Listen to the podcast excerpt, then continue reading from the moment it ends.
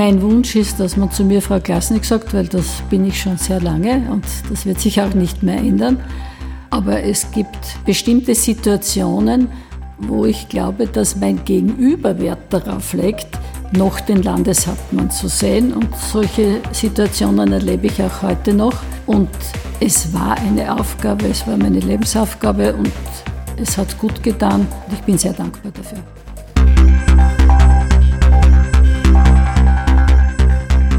Stimmrecht, der Podcast der Steirischen Volkspartei. Stimmrecht bedeutet, wählen zu dürfen. Stimmrecht bedeutet aber ebenso, nicht nur zu reden, sondern auch etwas sagen zu wollen. Hören Sie rein und hören Sie zu. Wir bringen Ihnen die Politik und ihre Menschen näher.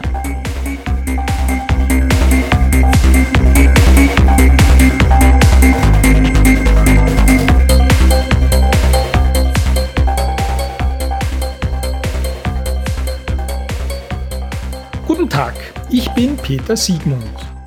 Sie war von 1996 bis 2005 der erste weibliche Landeshauptmann Österreichs. Aus Anlass des 75. Geburtstages der Steirischen Volkspartei im Mai und ihres eigenen im Oktober ist Waltraud Klasnik vor dem Stimmrechtmikrofon zu Gast. Dabei spricht sie über ihre beiden sehr untypischen Anlässe in die Politik zu gehen, ebenso wie darüber, wie sehr die Katastrophe von Lassing sie prägte. Der heutige Umgang mit ihrer Bekanntheit ist ebenso Thema wie eine ungewöhnliche Aktion, die sie in der Corona-Zeit gestartet hat. Waltraud Klasnik redet über ihr Lebensmotto sowie ihre Vorbildfunktion, die sie heute noch wahrnimmt.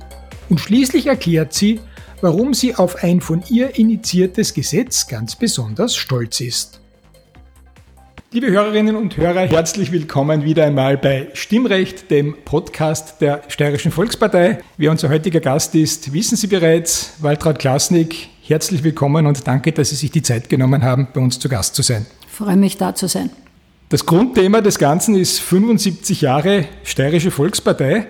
Ihr Geburtsdatum ist ja kein großes Geheimnis. Das ist auch im Jahr 1945. Sie sind im Jahr 1945 zur Welt gekommen, haben also auch heuer den 75. Geburtstag. Hat das für Sie eine besondere Bewandtnis? Als die Volkspartei gegründet wurde, war ich schon unterwegs. Das heißt also schon in Österreich, auch in der Steiermark. Und das hat für mich schon was Besonderes. Es ist eine Identität, es ist eine Herzensverbindung. Und wenn ich diese 75 Jahre zurückschaue, dann hat diese Volkspartei mein Leben sehr geprägt.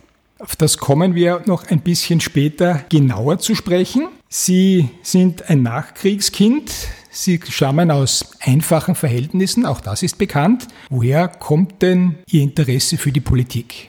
Der Standesbeamte hat im Jahre 1963 eine sehr schöne Handschrift gehabt. Und ich habe ihn gefragt, was er so tut, und er hat mir erklärt, er ist Schriftführer in der Volkspartei. Dann habe ich das wieder vergessen. 1970 waren Gemeinderatswahlen und da hat mich der Herr Hammer, ein Polizeiinspektor, angesprochen und hat gesagt, wir sind gerade bei der Wahl des Ortsparteiobmannes und wir haben keine Frauen in der Partei. Möchtest du nicht mitmachen? Und der hat mich geholt.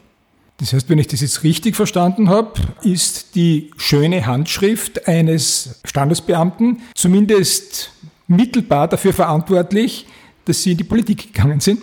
Es macht ganz sicher was aus, weil ich mir gedacht habe, wenn man in einer Gemeinschaft einen Auftrag bekommt, dann muss man irgendetwas schön können.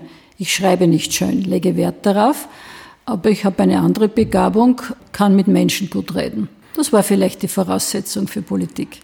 Dass Sie mit Menschen gut reden können, das ist bekannt. Das konnten Sie aber ganz sicher schon in Ihrer Jugend. Sie sind dann erst mit 25 der ÖVP beigetreten, eben weil man Sie gefragt hat. Liegt die Frage auf der Hand, haben Sie es nicht schon vorher irgendwie verspürt, politisch tätig zu werden? Eigentlich nein, weil ich war eine junge Mutter mit drei Kindern und habe das dann auch mit meinem Mann besprechen wollen und müssen. Und die Gemeindeaufgabe war leicht zu bewältigen, weil da war ich ja zu Hause und man hat festgestellt, dass Frauen das Gemeindeleben anders erreicht als Männer. Diese Situation, dass Sie dreifache Mutter waren, wie alt waren die Kinder damals, als Sie in die Gemeindepolitik gegangen sind? Sechs Jahre, vier Jahre und Monate. Na, ich würde sagen, mit so kleinen Kindern ist das ja auch auf Gemeindeebene eine gewisse Herausforderung, wie Sie halt Ihnen Ihrem Mann da helfen können. In, Mann in der damaligen Zeit war es ja nicht so, dass der Vater daheim Erziehungsaufgaben übernommen hat, abgesehen davon, dass Sie mit Ihrem Gatten gemeinsam ja auch ein Transportunternehmen gegründet hatten. Also so richtig viel wird Ihnen der nicht abnehmen können, oder? Es sind mir in meinem Leben im richtigen Moment die richtigen Menschen begegnet. Mein Schwiegervater hat noch einmal geheiratet. Seine Frau war einige Jahre älter als ich und hatte zwei Kinder. Und wir wohnten in einem Haus, und es war nicht unbedingt notwendig, dass zwei Frauen immer auf die Kinder schauen. Das heißt, die Tante Maria hat mir viel abgenommen. Das heißt auch, dass es für Sie ein bisschen leichter war, sich auf politische Aufgaben zu konzentrieren. Sie haben das für die ÖVP gemacht, für die STVP. Wenn Sie jemand anderer angesprochen hätte aus einer anderen politischen Bewegung, wäre dann Ihr Leben ganz anders verlaufen? Für die Volkspartei habe ich mich entschieden, weil in dieser Gemeinde, in der ich gelebt habe, ich erlebt habe, dass die Volkspartei eine tragende Kraft ist und man kann sich auf die Menschen, die in dieser Partei wirken, verlassen. Das war eine der Voraussetzungen. Und im Jahre 69, also vorher noch, gab es eine Jungbürgerfeier bei uns in Weinitzen. Und Altlandeshauptmann Josef Kreiner war bei dieser Jungbürgerfeier und ich habe immer gerne und viel gearbeitet und habe in einem Gasthaus ausgeholfen und habe ihm irrtümlich das Bier über den Rock geschüttet. Und er hat zu mir gesagt, reg dich nicht auf. Das war so beruhigend, weil ich den Menschen gespürt habe und das hat mich geprägt. Das heißt, das ist wieder die nächste sehr triviale Situation eigentlich. Auf der einen Seite war es jemand, der schön geschrieben hat, auf der anderen Seite haben sie dem Altlandeshauptmann das Bier drüber geschüttet. Ist das vielleicht so ein Fingerzeig dafür, dass Politik wirklich durchaus aus den Menschen kommt und für die Menschen gemacht wird? Ich glaube, das ist die Hauptaufgabe der Politik, wenn man sie richtig sehen will. Und Dasein für den Nächsten, das ist mein Lebensmotto. Dort, wo ich gebraucht werde, bin ich. Das war gestern, das war vorgestern und das ist auch heute noch so. Sie sind 1970 in die Gemeindepolitik eingetreten und waren dann der erste weibliche Landeshauptmann. Wissen Sie eigentlich, wie spricht man Sie denn heute an? Sagen die Leute noch Frau Landeshauptmann zu Ihnen? Sagen es Frau Klasnik? Ich glaube ja, und für Sie ist es nicht so wichtig, aber denn das im täglichen Gebrauch? Mein Wunsch ist, dass man zu mir Frau Klasnik sagt, weil das bin ich schon sehr lange und das wird sich auch nicht mehr ändern. Aber es gibt bestimmte Situationen, wo ich glaube, dass mein Gegenüber Wert darauf legt, noch den Landeshauptmann zu sehen. Und solche Situationen erlebe ich auch heute noch. Und es war eine Aufgabe, es war meine Lebensaufgabe und es hat gut getan und ich bin sehr dankbar dafür. Dieser Aufstieg von der Gemeinderätin in einer Gemeinde im Vorfeld von Graz zur Landeshauptfrau geht natürlich nicht von selber und kann man zwar selbst viel dafür tun, aber man braucht natürlich auch Wegbegleiter. Wer sind denn die Personen so zurückblickend betrachtet, die da den meisten oder den größten Anteil daran hatten für Sie? Die beste Unterstützung zuerst im Nein, jetzt nicht und dann Ja, du kannst oder sie soll, sie sollte hat es eigentlich damals noch geheißen, war Josef Greiner. Ich war in der Frauenbewegung 1972 dann Bezirksleiterin von Graz Umgebung und 1975 hätte ich Landesleiterin werden sollen. Und Josef Greiner hat zu mir gesagt, es ist zu früh, es soll jemand anderer werden. Es war acht Tage vor dem Landestag und ich habe das selbstverständlich zur Kenntnis genommen und auch nicht, bin nicht angetreten. Aber zwei Jahre später bin ich es gewesen.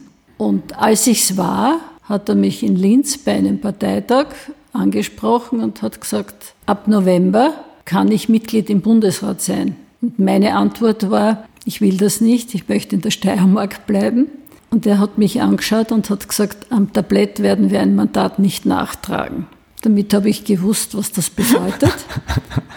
habe nichts mehr gesagt und habe mich dann mit großer Freude auch in diesen Bundesrat hineingesetzt und habe dort unendlich viel gelernt. Gelernt in welcher Richtung? Dass man genau dieses Haus, das Parlament, diese sogenannte große Politik nicht zu scheuen braucht, dass überall Menschen arbeiten und dass man sich einbringen kann und dass man auch auf anderen Ebenen Verantwortung übernehmen kann. Und so gehe ich heute ohne Scheu in jedes Ministerium zu jedem Menschen hin, weil ich eben die Steiermark meinen Gartenzaun ein Stück verlassen habe. Bundesrat, Stichwort. Der Bundesrat wird in der Öffentlichkeit öfters, sagen wir es mal, vielleicht ein wenig gering geschätzt. Warum ist das Ihrer Meinung nach so und warum dürfte das überhaupt nicht sein? Damals hat man noch gesagt, das ist der Kindergarten oder die Gehschule für Politiker oder der Austrag. Beides war es. Im Grunde genommen ist es richtig, wenn es eine zweite Instanz gibt. Und gerade in der Politik, wie wir sie jetzt erleben, spürt man das. Ich bin dort vier Jahre gewesen und bin dann gemeinsam mit Hermann Schützenhöfer am selben Tag im Steiermärkischen Landtag angelobt worden. Sie haben verständlicherweise gesagt, Landeshauptmann der Steiermark zu sein, war und ist Ihre Lebensaufgabe. Dass Sie das angeboten bekommen haben, war ja eher kurzfristig, zumindest für die Öffentlichkeit hat sich das so dargestellt, dass das eine sehr kurzfristige Entscheidung war. A, wie überraschend war das damals wirklich für Sie? Und B, wie viel Zeit hatten Sie denn wirklich, da Ja oder Nein zu sagen? Gar keine. Es gab das Gespräch im Josef Greiner Haus. Josef Greiner kam mit dem Auto, hat mich angeschaut und hat gesagt, der macht's nicht, du musst das jetzt tun. Und wir sind in die Sitzung gegangen und er hat mich vorgeschlagen, ich habe den Raum verlassen. Ich glaube, es waren 28 Menschen und 27 davon haben gesagt, ja, es ist richtig, wenn ich es mache. Ich bin vor der Tür gestanden, habe mit niemandem reden können. Aber nachdem mein Mann Jahrzehnte vorher schon gesagt hat, wenn es dich freut, mach's und nicht auf eine konkrete Aufgabe hin, habe ich gewusst, die Unterstützung von zu Hause wird in Ordnung sein. Wäre die Möglichkeit Ihrer Meinung nach, als Frau Landeshauptmann zu werden, auch in einer anderen Partei gegeben gewesen? Für mich glaube ich nicht. In der Steiermark war damals überhaupt, wäre auch nicht daran zu denken gewesen. Aber wenn man Gemeinderat wird, denkt man nicht daran, Landeshauptmann zu werden. Das war dann das Schicksal und das war die Zeit. Das war immer der richtige Moment, richtige Menschen, vielleicht auch mein Einsatz und die Möglichkeit zu zeigen, dass ich in der Lage bin, auch entscheiden zu können. Und ein Landeshauptmann muss entscheiden. Eine Frau als Landeshauptmann war ja wirklich progressiv. Das war ja ein, eine Vorreitergeschichte par excellence. Ist das irgendwie stellvertretend oder sinnbildlich für die Art und Weise, wie die Steirische Volkspartei agiert und wie sie strukturiert ist, dass es da auch Dinge geben kann, die man nicht erwartet? Das ist schon einige Jahre vorher passiert, als im Wirtschaftsbund äh, Hans Stolzer zurückgelegt hat und binnen fünf Minuten ein Ersatz gefunden werden musste und ich die Führung des Steirischen Wirtschaftsbundes übernommen habe. Das heißt Landesleiterin der Frauenbewegung und dann auf einmal Landesvorsitzende des Wirtschaftsbundes. Das ist eine der großen Teilorganisationen. Das war schon eine Stufe höher. Und gleichzeitig habe ich ja auch einige Funktionen auf der Bundesebene, aber immer nur in einer Stellvertreterfunktion gehabt. Und das hat für die Volkspartei und für mich immer gut gepasst. Sie waren dann auch vier Jahre lang von 95 bis 99 Stellvertreterin des Bundesparteiobmanns, damals von Wolfgang Schüssel. Und es ist aber mitten in dieser, in Ihrer Landeshauptmann-Regierungsperiode Schluss damit gewesen. Warum? Ich habe nicht mehr gewollt, weil ich gefunden habe, es ist nicht gescheit. Ich bin als Landesparteiobfrau oder Landesparteiobmann, der ich war, automatisch in dem Gremium und habe damit jemand anderem meinen Platz weggenommen. Und Liesel Gera ist dann statt mir drangekommen. Die ÖVP hat wie viele Bundespartei-Obmann-Stellvertreter? Ich glaube vier, ist das richtig? Damals waren wir zu viert. Es waren drei Frauen und, und ein Mann. Wolfgang Schüssel wollte das so. Inzwischen hat sich das Statut, glaube ich, ein wenig geändert. Aber wer die Partei kennt, und ich sage das so, das Wichtigste ist der Platz eins. Stellvertreter sollen helfen, sollen stützen, sollen beraten, aber sind nicht das Wichtigste.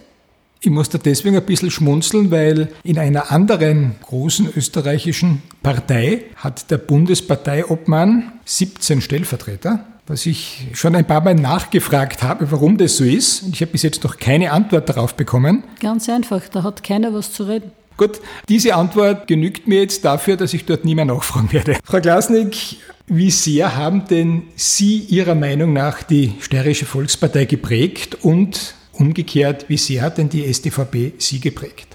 Das geht sicher in beide Richtungen.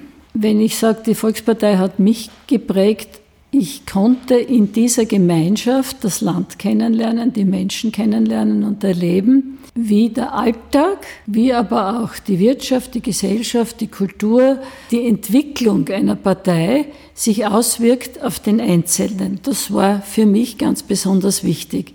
Wenn ich sage, wie habe ich geprägt, dann habe ich vielleicht etwas einbringen wollen. Und es dürfte mir auch zum Teil gelungen sein. Das war, der Einzelne ist wichtig, zuhören und verstärkt das Wort Bitte und Danke. Das heißt nicht, du machst jetzt, sondern bitte mach das. Und das war für meine Mitkollegen nicht immer einfach, weil die waren gewohnt, dass ihnen gesagt wurde, so muss es sein. Und mein Stil war zu sagen, bitte machen wir das so. Und das hat ein halbes Jahr gebraucht, bis wir uns aneinander gewöhnt haben. Das erinnert mich jetzt an ein Gespräch, das wir beide vor schon einigen Jahren, um das vorsichtig auszudrücken, miteinander hatten, wo Sie mir erzählt haben, ein bisschen was aus Ihrer Jugend und Kindheit und gesagt haben, meine Mutter hat mir vier Vokabel beigebracht. Grüß Gott, auf Wiedersehen, bitte und danke. Ich gebe zu, dass ich dieses Copyright vielleicht ein bisschen an den Rand gedrängt habe, aber dass ich diesen Satz schon dutzende Male gesagt habe und ihn auch bei meinem Kind angewandt habe, der mittlerweile knappe 30 ist. Aber ich hab, es hat mich geprägt und das ist eigentlich was, wo ich wirklich sage, diese, mit diesen vier Wörtern kommt man, glaube ich, sehr gut durch, oder? Es ist der Schlüssel, weil ich sage jetzt auch aus meinem Alltag in der Politik, ich habe ja vieles nicht gewusst, nicht gekonnt und man kann nicht alles wissen und ich habe auch manches nicht gelernt. Das heißt, ich musste andere Menschen fragen. Und meine Frage war immer, bitte kannst du oder können Sie mir erklären oder sagen oder helfen. Schon wenn einem jemand etwas erklärt oder sagt, hat er das Gefühl, er muss dir auch bei der Umsetzung helfen. Und das war eines meiner Geheimnisse. Tiefenpsychologie der ausgeprägteste Nerd? Naturtalent. wenn Sie an Ihre Anfangszeit als Landeshauptmann zurückdenken, so von der Emotion her. Wie war denn das für Sie? Was, was ist Ihnen was glauben Sie, hat Ihnen entgegengeschlagen? War das Bewunderung? War das Skepsis? War das Abneigung? Parteiintern, parteiextern? Wie geht es Ihnen, wenn Sie das heute retrospektiv betrachten? Ich glaube, das Wichtigste war das Erstaunen, dass da jetzt eine Frau kommt und kann die das? Wir hatten eine Bezirksleiterin, die eine Schuldirektorin in Leibniz war, die Vika Kaschitzer, und die hat mir Mut gemacht, indem sie gesagt hat, Mann und Frau unterscheiden sich nur vom Kopf abwärts. Und, damit, und der Kopf ist in Ordnung gewesen. Mir geht es eigentlich darum, was hat Ihnen so entgegengeschlagen? War das, was Sie jetzt gesagt haben, das Hauptgefühl, das Sie empfunden haben? Oder haben Sie gesagt, eigentlich im Hintergrund wird viel mehr geredet, aber ich höre es eh nicht? Oder wie war das für Sie? Nein, nein, also ich muss ehrlich sagen, das Erstaunen war das eine, aber auch das Annehmen der zweite Teil. Selbstverständlich habe ich mir schwer getan in der Befehlsform, so wie ich es früher schon formuliert habe, oder auch im Wissen, ich muss einen neuen Weg gehen. Josef Kreiner war zum Beispiel im Club immer einer, der uns die Außenpolitik erklärt hat in der ersten halben Stunde und wir haben alle sehr interessiert zugehört. Das war nicht mein Thema. Europa habe ich ganz später gemacht und inzwischen dann auch viel kennengelernt. Aber in dieser Phase musste ich mich mit den Alltagsproblemen beschäftigen und wir hatten ja vieles. Ich habe als Wirtschaftsreferentin denke ich daran, dass also die Bank pleite gegangen ist in der Herrengasse. Das waren so Themen, mit denen ich mich herumschlagen musste. Der Josef Greiner hat mich immer dorthin geschickt, wo es gerade kritisch war. Wenn zwei sich richtig gerauft haben in einer Gemeinde, dann war ich dort und war so ein bisschen der Ausgleich. Und das ist auch geblieben. Das habe ich selber dann auch gebraucht, diesen Ausgleich und dieses Kalmieren von Dingen. Es ist gut gegangen und es sind natürlich dann schon in der ersten Periode auch einige Dinge passiert. Es ist Lassing gewesen. Und da brauche ich dann nichts mehr dazu sagen. Lassing ist unmittelbar mit Ihnen verbunden. Ich glaube, wenn man heute mit jemandem spricht über Lassing, der das damals bewusst miterlebt hat, der hat Sie noch immer im Hinterkopf, Ihr Auftreten, Ihren Umgang mit der damaligen Katastrophe. Wie sehr hat Lassing Sie persönlich geprägt? So, dass ich noch jeden Tag daran denke. Es mhm. vergeht kein Tag. Aber es hat ja auch andere Situationen gegeben, die dann in dieser Landeshauptmannzeit mir zugefallen sind. Und ich nenne jetzt die Wirtschaftssituation. Wir waren, als ich begonnen habe, am vorletzten Platz der, im Ranking der Bundesländer und wir waren dann in den letzten Jahren immer auf Platz eins. Das heißt, es war immer ein stetes Ringen mit Oberösterreich, wer kommt schneller weiter. Aber der Autocluster, da war ich um vier Monate schneller als der Christoph Leitl, der damals Landesrat war und mir das eigentlich immer wieder sagt, da hast du mich überholt, aber das war nur der eine Fall, das hat er ausgehalten. Und es gab auch gesellschaftlich sehr viele Ereignisse. Es gab große Kongresse, es musste was ausgerichtet werden. Ich habe Auftrittsmöglichkeiten gehabt und musste mich auf diese einstellen, vorbereiten, war da aber relativ mutig und habe dann später in einer ganz schwierigen Phase, und da bin ich heute noch dankbar, einen Weg gefunden, dass ein Gesetz geschaffen wurde für die anonyme Geburt. Das war nicht möglich. Die Babyklappe ist das eine, aber anonyme Geburt ist viel mehr. Und es leben hunderte Kinder. Und darüber freue ich mich, weil die Mütter auch versorgt sind. Und wenn sich die Politik in meinem Leben ausgezahlt hat, dann ist es dieses eine Gesetz. Ist da ab und zu schon der Fall gewesen, dass jemand zu Ihnen persönlich gekommen ist und gesagt hat, Frau Klasnik, ich weiß, Sie waren das, ich bin Ihnen dankbar dafür? Einer in Wien hat zum Beispiel zu mir gesagt, ich habe jetzt eine 13-jährige Tochter und die habe ich aus diesem Grund, weil sie lebt. Und umgekehrt ein anderer hat zu mir gesagt, ich bin zwar der Großvater dieses Kindes, aber oft denke ich mir, Sie sind die Großmutter. Das ist schön, oder? Schön. Jetzt haben wir schon darüber gesprochen, wie sehr die SDVP Sie geprägt hat, vice versa. Wie sehr hat denn die Steirische Volkspartei in diesen 75 Jahren die Steiermark geprägt? Glaube, dass man das Wort Volkspartei und Steiermarkpartei immer in einem Satz sagen kann, weil die Geschichte dieses Landes und die Veränderung ist mit der Volkspartei untrennbar verbunden. Ich denke dran, ich habe Josef Greiner Vater, Josef Greiner Sohn, Friedrich Niederl als meine Vorgänger erlebt und konnte auf einem großartigen Fundament aufbauen. Die Herren vom ganz Beginn, die kannte ich nicht. Aber diese Volkspartei ist die Steiermark selber. Das spürt man. Es hat dann eine Nachfolge gegeben nach mir. Das war auch eine Zeit, die der Steiermark nicht geschadet hat. Und ich glaube, es ist dem Hermann Schützenhöfer als Vorsitzender der Volkspartei gelungen, dieser Volkspartei die Prägung beizubehalten. Und er kann das jetzt als Landeshauptmann gut weiterleben.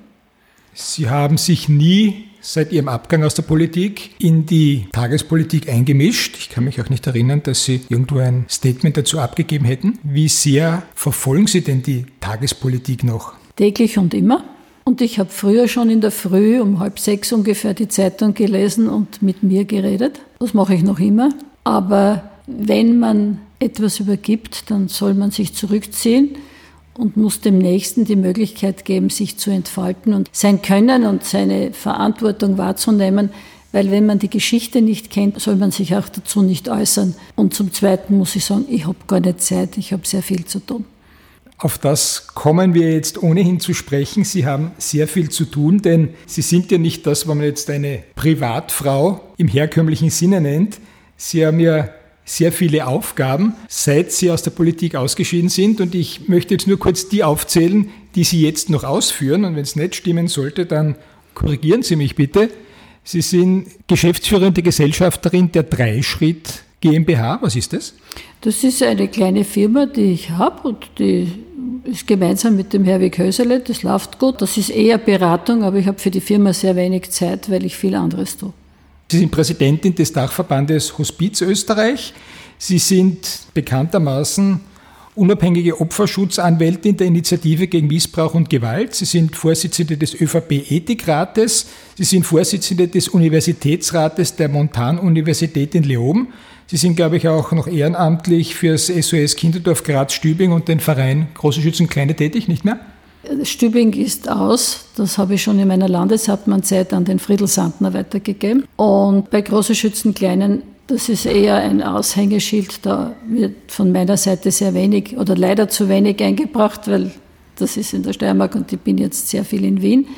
Was ich aber besonders und mit großer Freude mache, ist, äh, ich bin verantwortlich in der Holding des Krankenhauses der Elisabethinen. Da ist zum Beispiel jetzt der große Umbau aufs Krankenhaus Graz Mitte wo der Schwerpunkt für Geriatrie und für alte Menschen sein wird und auch eine interne Abteilung und somit weiß ich auch schon, wo ich in Zukunft Aufgaben haben werde.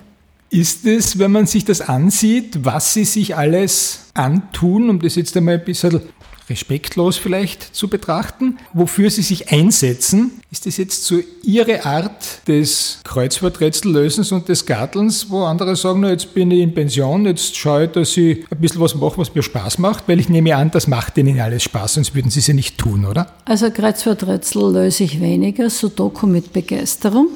Garten habe ich keinen, seit ich in der Stadt wohne. Seit mein Mann gestorben ist, wohne ich in der Stadt. Also das heißt, es fällt einmal weg. Aber es tut dem Herzen gut, es tut mir gut. Es ist ein großartiges Gefühl, gebraucht zu werden. Und ich spüre auch noch die Kraft, die Dinge ändern zu können und begleiten zu dürfen. Es sind großteils ehrenamtliche Funktionen, also will sie auch momentan gar niemand haben. Trotzdem habe ich einen Plan, wie in den nächsten drei Jahren umgeschaltet wird. Sie sind noch immer eine Person des öffentlichen Lebens, auch wenn Sie jetzt keine offizielle Funktion mehr haben. Jeder auf der Straße kennt Sie oder wahrscheinlich haben Sie einen sehr hohen Prozentsatz an Bekanntheit. Wie ist denn das für Sie? Reden Sie die Leute noch an? Genießen Sie Ihre Popularität? Ist das, was Sie sagen, ist halt so, kann sich ja nicht ändern? Wie ist es heute für Sie, wenn Sie durch die Stadt gehen? Ich muss jetzt die zweite Phase dazu sagen. Als im Jahr 2005 die Wahl verloren ging und ich gesagt habe, ich gehe, ich trete zurück, habe ich in den ersten vier Wochen das Gefühl gehabt, ich möchte nicht auf die Straße gehen. Mein Sohn hat damals zu mir gesagt, jeden Tag schön anziehen und in die Stadt gehen. Ich habe das gemacht und habe immer ein Enkelkind mitgenommen. Das war so meine Schutzfunktion. Wenn ich heute durch die Stadt gehe, muss ich sagen, ich freue mich, wenn mich jemand anspricht oder auch ich spreche Leute an. Und es ist schön, anderen Menschen zu begegnen. Ich mag Menschen. Es ist schön, anderen Menschen zu begegnen, ist jetzt so die Spange zur derzeitigen Situation. Auch Sie waren da ja, wie wir alle, eingeschränkt. Jetzt wird das wieder besser. Wie sind Sie denn mit dieser Corona-bedingten Verhinderung, anderen Menschen zu begegnen, umgegangen? Inzwischen bin ich technisch fast ein bisschen begabt. Das heißt, unsere Bürogespräche und so weiter, das war mit Zoom und mit Internet. Telefonieren wollte ich nicht sehr gerne, habe aber dann eine sogenannte Mutmacher-SMS für mich erfunden und das hat ein Kreis von ungefähr 50 Menschen sich damit abfinden müssen, dass er in der Früh um sechs spätestens von mir etwas kriegt, das aufrichtet. Und da habe ich das Gefühl gehabt, jetzt habe ich anderen etwas geschickt von mir. Haben Sie das, Entschuldigung, dass ich jetzt unterbreche, Mutmacher-SMS jeden Tag eine andere? Oder, oder jeden Tag eine andere, okay. natürlich, aber okay. meistens mit einer Blume oder sonst irgendwas Nettes, dass der andere halt eine Freude hat. Selbst wenn ich nicht ganz gut drauf war, weil die Umstellung von heute auf morgen nicht mehr aus der Wohnung gehen zu können, war groß. Aber es haben mich viele gefragt, ob sie für mich was tun können. Oder ich habe inzwischen wieder selber gekocht. Ich habe versucht, manches aufzuräumen. Ich habe vieles an Papieren geordnet und weggelegt und habe sogar es geschafft, Dinge wegzuwerfen, von denen ich geglaubt habe, ich muss sie endlos aufheben. Es ist besser, sie sind weg, weil es ist Geschichte. Wenn man ihnen so zuhört, hat man das Gefühl, einer Frau gegenüber zu sitzen, die mit sich selbst und mit allem im Reinen ist. Ihnen geht's gut, oder? Ich bin glücklich und dankbar. Und ich sage jetzt dazu in der Zusammenfassung, ich habe in meinem ganzen Leben gespürt, dass ich begleitet bin von Menschen und vom Herrgott. Der Herrgott ist das eine, die Politik ist das andere. Ohne, ohne der Hilfe von oben ist die Politik auch ganz schwer zu tun. Da braucht man viel Kraft, man muss sich zurückziehen. Und ich habe ja immer eine, eine, eine, eine Lösung gehabt. Ich lese sehr gerne Gedichte, schon oft auch was Längeres und habe dann im Zimmer in der Burg laut gelesen. Für mich selber, das hat mich abgelenkt. Und das ist dann wieder gegangen. Priors Lehrsprüche. Ne? Mhm. Ganz einfach, da weiß man, was gemeint ist. Sie wissen auch, was gemeint ist, wenn über Politik gesprochen wird. Zurückblickend, würden Sie wieder in die Politik gehen, wenn Sie sich wieder aussuchen könnten mit 25? In der Sekunde ja. Und das sage ich nicht nur heute, sondern das sage ich auch deshalb, weil ich anderen Mut machen möchte und sage, zumindest ist es wunderbar, einen Teil des Lebens mit anderen und für andere einzubringen. Jetzt gibt es, glaube ich, ein Wort, das mit Ihnen sowas von überhaupt nichts zu tun hat, soweit ich Sie kenne. Das ist das Wort Stolz. Ich frage Sie trotzdem, wenn Sie jetzt zurückschauen auf Ihren Lebensweg, auf Ihren politischen Weg, gibt es etwas, auf das Sie wirklich stolz sind? glaube, dass die Zusammenschau dessen, was gelungen ist, eine gute ist. Da bin ich dankbar dafür, weil das macht man ja nicht allein. Da gibt es immer ein Team, da gibt es eine Gruppe von Menschen. Das ist die Volkspartei gewesen, wenn man diesen Teil nimmt. Aber ich fühle mich auch heute noch, und das kann man jetzt als Stolz oder Eitel, wie immer Sie sehen, ausrichten, ich fühle mich auch heute noch als verantwortlich und sage, manches darf ich nicht tun, weil ich habe eine Vorbildfunktion. Das heißt, Corona-Zeit, ich bin um halb sieben Uhr in der Früh aus dem Haus gegangen und zwei Stunden, weil wenn andere nicht weg dürfen, darf ich ja auch nicht. Aber in der Früh um halb sieben durfte ich. Das heißt, dieses du hast dich auch einzubringen, so wie es alle anderen müssen, das soll bleiben. Und damit weiß ich, dass ich stolz bin, dass ich mal Landeshauptmann war, weil ich muss Vorbild bleiben. Die Steirische Volkspartei feiert jetzt im Mai ihr 75-jähriges Bestehen. Ich nehme an, dass das eine oder andere Glas im Zuge dieser Feierlichkeiten auf Waltraud Klasnik erhoben wird, die eben im Oktober ihren 75. Geburtstag feiert. Ich kann mir vorstellen, dass dann im Oktober vielleicht auch das eine oder andere Mal angeprostet wird auf die STVB, die gleich alt ist wie Sie. Ja, 1945 ist ein guter Jahrgang. Ich sage das sehr bewusst. Der Kardinal hat angefangen im Jänner, Wolfgang Schüssel kommt im Juni, Waltraud Klasnik kommt im Oktober. Aber im Grunde genommen das Wichtigste für dieses Land ist die Volkspartei, die steirische und die österreichische, im April und im Mai. Liebe Frau Klasnik, ich bedanke mich sehr, sehr herzlich für Ihre Zeit, für das Gespräch, dafür, dass Sie uns Dinge erzählt haben, die auch in hunderten Interviews vielleicht noch nicht alle so drüber gekommen sind. Ich wünsche Ihnen, dass es Ihnen weiterhin so gut geht, wie es Ihnen jetzt offensichtlich geht. Ich freue mich, wenn wir einander das nächste Mal wieder treffen. Danke vielmals. Danke, ich bin gern gekommen, vor allem in dieses Zimmer, weil da war ich viele Jahre und da gab es viele Sitzungen. Liebe Hörerinnen, liebe Hörer, herzlichen Dank wieder dafür, dass Sie uns Ihre Aufmerksamkeit geschenkt haben bei Stimmrecht, dem Podcast der Steirischen Volkspartei und seien Sie gespannt darauf, wen wir Ihnen in der nächsten Episode präsentieren.